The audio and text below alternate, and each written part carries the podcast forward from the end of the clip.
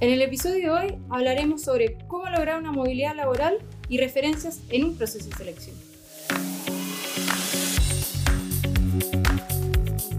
Hola a todos, bienvenidos a este nuevo episodio. Soy Camila Rabanales, jefa de marketing de Mando Medio. Hoy nuevamente me encuentro acá con nuestra coach experta Marcela Jiménez. Hola Marce, ¿cómo estás? Hola Cami, muy bien, gracias. Marce, ¿de qué tema vamos a hablar el día de hoy? Hoy vamos a hablar de los cambios laborales de la importancia de tener claridad al momento de tener una oferta de trabajo o de estar inquieta por cambiarme de trabajo o buscar un nuevo trabajo. Perfecto. Bueno, yo en mi vida laboral me ha pasado que estoy en una empresa, estoy cómoda, pero me llamaron de otra empresa. Estoy participando en un proceso. ¿Cómo me enfrento a eso? Bueno, cuando uno está con trabajo, normalmente es más, eh, uno va más tranquilo a los procesos de entrevista porque tú tienes algo. Distinto es cuando una persona se encuentra sin trabajo y ha estado un tiempo considerable sin trabajo, evidentemente eso genera mayor ansiedad. Entonces es importante ver cuál es mi escenario hoy frente a esta oferta de trabajo. Perfecto. Marce, pero fui a la entrevista y me pidieron una referencia laboral. ¿A quién se la pido? Porque no se la puedo, eh, por supuesto, solicitar a mi jefe actual. Todavía no he hablado con él. ¿Cómo, ¿Cómo lo hago? Bueno, hay instancias en las cuales uno está en un trabajo que uno tiene una cercanía y una cierta confianza con la jefatura, o uno está en un proceso de fusión, un proceso de cierre de sucursales, una incertidumbre laboral en la cual uno puede tener la posibilidad de hablar con el jefe, sabes que estoy en búsqueda laboral o me han estado llamando. Y en esas instancias es bueno contar con el apoyo de la jefatura, básicamente para participar de los procesos de entrevista cuando son presenciales, en este momento está haciendo todo remoto, no es tal la situación, pero eh, es bueno contar con el apoyo de la, de, la, jefatura también para hacer la entrega del trabajo en caso que me voy, eh, para que sea más fácil mi salida. Si no es el panorama, y obviamente no puedo dar mi jefatura actual como referencia laboral, siempre son válidas las referencias anteriores de los trabajos en los que he estado, siempre idealmente jefaturas directas. En algunas ocasiones una jefatura indirecta puede ser una, una referencia válida, un cliente importante o eh, un proveedor pero en lo general siempre trabajamos con la referencia de la jefatura directa. Y una pregunta, Marce, ¿por qué nos piden referencias laborales? Las referencias laborales es para contrarrestar la impresión que me quedé en la entrevista. Habitualmente uno si pone en una balanza todos estos aspectos, eh, por ejemplo, uno tiene lo que es el currículum, es tu primera impresión de la persona. Después yo lo entrevisto y la entrevista propiamente tal, es lo que tiene que ver con las preguntas que yo hago, la revisión de la cronología curricular, eh, la coherencia de la historia, conocer las experiencias de las personas, sus habilidades, sus conocimientos, sus comportamientos, todo ese tipo de cosas, eso pesa bastante, debe pesar un 60% de la impresión que yo me quedo. Piensen que las personas tienen una hora para mostrar lo que son. sí. ¿Ya? Después, si yo pudiera decir un 20%, puedo ponerle un peso relativo a alguna herramienta adicional que yo utilicé, un test, por ejemplo. ¿Ya?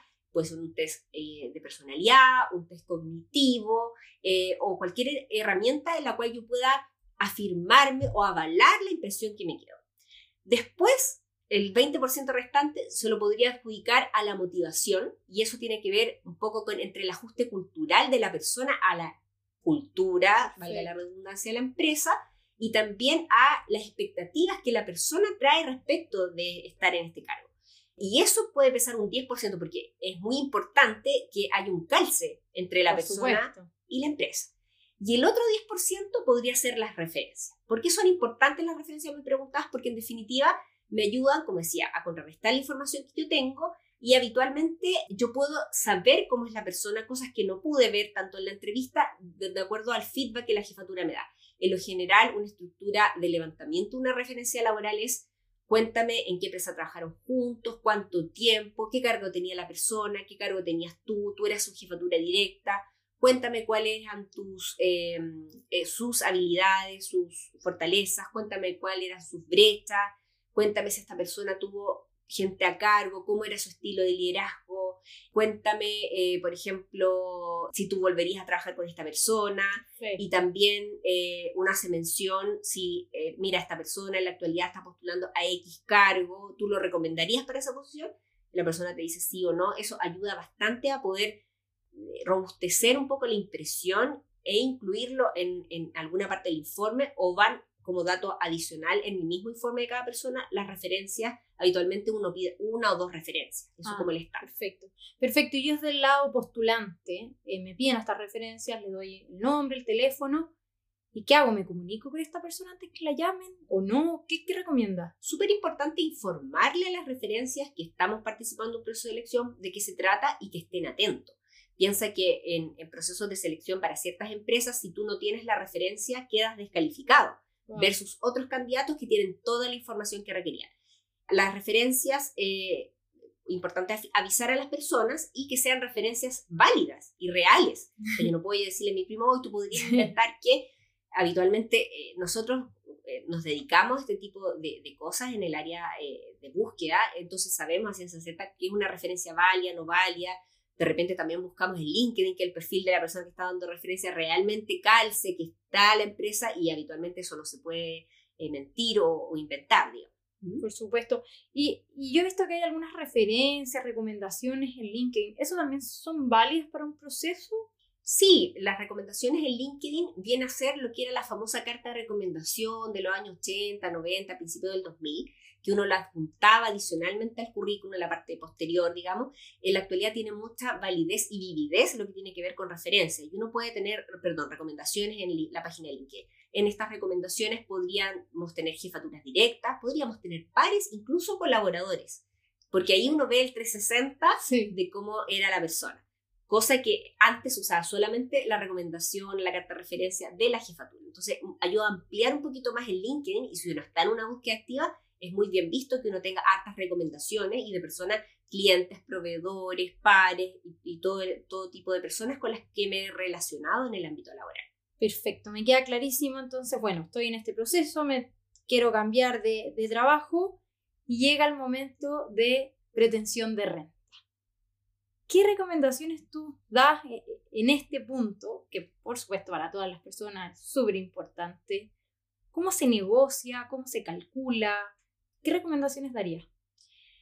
Yo parto de la base eh, de que cuando uno pide eh, pretensiones de renta, uno tiene en su mente cuál es tu gasto fijo, por cuánto yo estoy dispuesto a, trabajar. Eh, y ese es algo súper personal que uno lo calcula en base a sus deudas, sus compromisos de todo tipo, digamos, y si uno es soltero, es casado, si comparte gastos, etc. Entonces, uno parte de una típica cuaderno, planilla Excel, donde digo, estos son mis gastos fijos yo estoy, obviamente no puedo estar disponible para trabajar en base a mis gastos fijos, sino que tengo que tener una holgura que me permita ahorrar, viajar o tener un, cierto espacio y sobre eso ver si estoy dentro de la banda de mercado.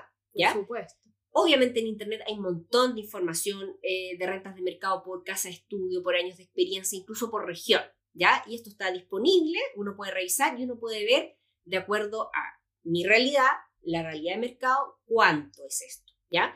Aquí es importante constatar que hay empresas de ciertos rubros, que es muy conocido, por ejemplo, el rubro de la minería, que está sobrepagada. Obviamente, si yo vengo al rubro de la minería y postulo a cargo, puedo quedar muy alto la renta y puedo incluso ser descalificado o no considerado un proceso de selección porque quedo muy sobre la banda salarial. Ahora, no obstante, eh, uno puede poner un rango de pretensión de renta en, eh, para áreas normales no ventas, uno puede hablar de un rango de más o menos 400 mil pesos. Yo no puedo decir quiero ganar entre 1 y 4 millones de pesos, eso es, mucha la brecha. Pero uno puede decir, no sé, por ejemplo, quiero ganar entre 1 y 1,4. Perfecto. Pero que mi 1 no sea el mínimo el desde. Porque puede que si digo 1, me digan, mira, sabes que este cargo es Te negocian un poco menos. Y negocian un poco menos. Entonces, siempre que mi desde o lo mínimo por el que yo trabajaría, yo le sumo un poquito más, unos 200 mil pesos más, y sobre eso y 400 más debería ser un rango.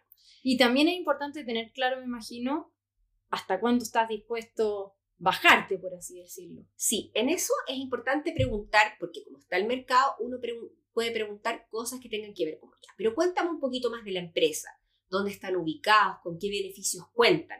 Porque en esa pregunta yo puedo decir, en realidad me queda súper cerca de mi casa, no voy, a, no voy a gastar en ítem transporte, voy en bicicleta o caminando, entonces resto de eso de mi gasto fijo. Eh, puede ser una empresa que tenga muchos beneficios, por ejemplo, ahora con todo este tema eh, que, estamos viviendo de, la orientación al teletrabajo, pues si sabes que una vez a la semana tienes que venir presencial y el resto es teletrabajo. Entonces dice, me conviene, me gusta, tiene la tendencia de tipo de trabajo que yo quiero. Entonces, por eso es importante cuando te dicen, mira, la renta es un poco menos, pero la buena pregunta por parte nuestra es, pero cuéntame de qué se trata la empresa, cómo es el cargo, cómo es el tipo de trabajo, qué beneficios cuentan, o un montón de cosas. Por ejemplo, para las personas que, somos mamás, por ejemplo, hoy tienes el día libre de, todos tus hijos de, de, cumpleaños, eso suma. Eh, vacaciones proporcionales por tomarte en ciertas fechas. Nosotros tenemos ese beneficio en la oficina. Eh, hay un montón de, beneficios, los bonos, ¿cierto? Eh, te pagamos cursos de inglés, escucha, no, sé inglés, me encantaría, te, pagamos clases particulares, o tenemos convenios con gimnasios, con otro tipo de cosas, todo ese tipo de cosas uno lo pone en la balanza y, lo suma. Ahora, importante, si uno cuenta con todo ese tipo de cosas, no sé, tengo estacionamiento, tengo X bonos, eh, tengo clases particulares, uno igual lo prorratea en mi, en mi renta actual, uno se lo suma porque son cosas que yo cuento en la actualidad y que no las quiero perder. O por lo menos que si no las voy a tener, la pueda pagar, porque las quiero continuar teniendo. Por supuesto, qué importante eso cuando estamos, eh, nos están ofreciendo una carta oferta. ¿Y alguna otra recomendación cuando nos queremos cambiar de trabajo? Sí, me quedó un puntito de las recomendaciones o las referencias. Muchas personas pueden pensar que una recomendación tiene que ser que la persona todavía trabaje en la empresa en la que yo trabajé. ¿Ya? Y si la persona se cambió de trabajo, sigue siendo mi referencia. Ah, porque trabajamos juntas en cierto tiempo y esta persona fue mi jefatura en cierto tiempo. Ese me había quedado como, como pendiente. Ahora, importante, cuando me estoy cambiando de trabajo, evalúo, digamos, los pros y en contra de esto, porque uno tiene una cierta estabilidad, uno apuesta y genera un riesgo del cambio, Obviamente me ha pasado a escuchar historias eh, de cambios en, en, pandemia, digamos, de que su primer día de trabajo le llegó el computador, le llegó un desayuno y súper cómodo y querido, y otras personas que hasta el día 2 del, del cambio laboral, eh, poca comunicación con la jefatura, no saben bien, tan inquietos, pucha, será o no será. Súper importante cuando me cambio de trabajo, cambiarme cuando tengo la carta oferta, avisar mi jefatura, ¿cierto? Eh, cuando ya tengo algo eh, que, que, que, acredite que sí tengo el otro trabajo, porque no puedo quedarme sin trabajo. ¿Y la carta oferta lleva por correo? ¿Es una llamada? ¿Cómo? Tiene que ser formal, escrito. Puede ser un correo o, puede ser algo que te hayan mandado por correo certificado, pero algo escrito. ¿Y yo lo solicito a la empresa o me lo van a dar? Ambos. O sea, si la empresa no te lo ha, te lo ha ofrecido, pídelo. Y si la empresa te dijo que te lo va a entregar, espéralo para recién avisar del cambio laboral. ¿Y qué recomiendas? Llego a mi jefe y le digo, jefe, lo siento, encontré un nuevo trabajo o trato de negociar a la empresa. Sobre eso, eh, en lo general, cuando uno no estaba buscando trabajo, podría darse la, el contexto de, tengo esta carta oferta, pucha, pero no estoy tan convencido de querer irme, presento mi, mi, renuncia, pero habitualmente si yo ya participé en un proceso de selección y quedé seleccionado, he, invertido tiempo de esta empresa o empresa consultora en este proceso. Entonces, eh, no es muy bien visto para la contraparte de que yo diga, no, sabes que finalmente me quedo en mi trabajo porque me hicieron una oferta mejor o, me, me, retuvieron. Quedas como un poco vetado en esa empresa, sea la Pero pasa. Pero puede ocurrir y bueno, estaré dispuesto a eso. Pero la idea no, no es usar el cambio, eh, como la búsqueda laboral, como monedita de cambio, digamos, de voy a hacerlo para tener un aumento de sueldo. Y un aumento de sueldo. El aumento de sueldo debe ser voy a pedir un aumento de sueldo, voy a trabajar para un aumento de sueldo, no hacer este juego de me quiero cambiar para como hacer una pequeña amenaza interna y que me negocie, porque al final eso no es sano laboralmente ni para la empresa en la que estoy, ni para mí, ni para mi jefatura, ni para el mercado. Por supuesto. Eh, Marci, si yo decido irme de la empresa, ¿cuánto tiempo tú recomiendas hacer ese, este traspaso? ¿Cómo yo le digo a la otra empresa, mira, sabes que espérame un mes, eh, dos días, porque muchas veces te pasa, te dicen, te quiero el lunes acá. ¿Cómo, yo manejo eso? hay que entender que el mundo es circular. El mercado chileno es pequeño. Aquí es súper importante salir bien de los trabajos. Hablamos hace unos minutos de las referencias y las recomendaciones. Si yo le digo a mi nuevo empleador, me cambio mañana eh, y yo le aviso a mi jefatura hoy día, me voy hoy día, difícilmente voy a hacer un traspaso sano, voy a dejar las cosas bien, a no ser que estemos en un proceso de cierre de la empresa y ya, ya haya entregado todo y esté todo en carpeta y ordenado y conversado y yo pueda hacer ese cambio en dos, tres días. Eso es lo menos sano, porque en definitiva, o sea, si se da ese contexto está bien, pero lo menos sano es hacerlo si son procesos normales. En lo general, un cambio no debería ser menor de dos semanas idealmente, en las cuales yo avise y yo tenga tiempo para entregar, para generar las carpetas, eh, todo ese tipo de cosas. Hay empresas en las cuales cuando uno presenta la carta te bloquean al tiro el correo y te niegan toda la información. Y bueno, está eh, dentro de lo posible y uno puede dejar un correo escrito con, eh, miren, esta carpeta está esto, acá están estos temas y con, como un orden escrito para también salir bien. Irse por la puerta ancha, como dicen. Así es, eh, súper clave eso. Y obviamente si me necesitan urgente al tiro, al tiro, al tiro, yo también he sugerido personas perfecto. Entra al nuevo trabajo, pero en tu trabajo anterior, luego, luego tu jornada de trabajo en tu trabajo nuevo, destina una o dos horas para hacer la entrega, para generar las carpetas y salir bien del otro lado te va a generar dos semanas de estrés porque va a estar aprendiendo algo nuevo, validándote en una nueva empresa y aparte entregando, pero por lo menos logras volver con la puerta ancha, ¿cierto? Salir como corresponde de tu trabajo anterior. Y en un futuro no, nunca sabe las vueltas de esta vida, este mundo, la verdad que es súper chiquitito laboralmente en, Latinoamérica, en el mundo, yo diría. Eh, es fácil volverse a encontrar con otros compañeros, con otra jefatura y obviamente dejar la, la mejor impresión, me imagino que es lo mejor. Sí, piensa que tu eh, jefe al que estás dejando, si tú haces una buena entrega, en algún momento se puede cambiar a otro trabajo y se puede acordar de ti, te puede llevar a otra empresa en un par de años más. Entonces, por eso eso, eso de, la puerta, salir por la puerta ancha, eh, no es tan solo una palabra de buena crianza, sino que el mundo es tan pequeño que uno debe obrar como corresponde, hacer las cosas honestamente, ser transparente y comprometido hasta el último día y desde el primer día del siguiente trabajo.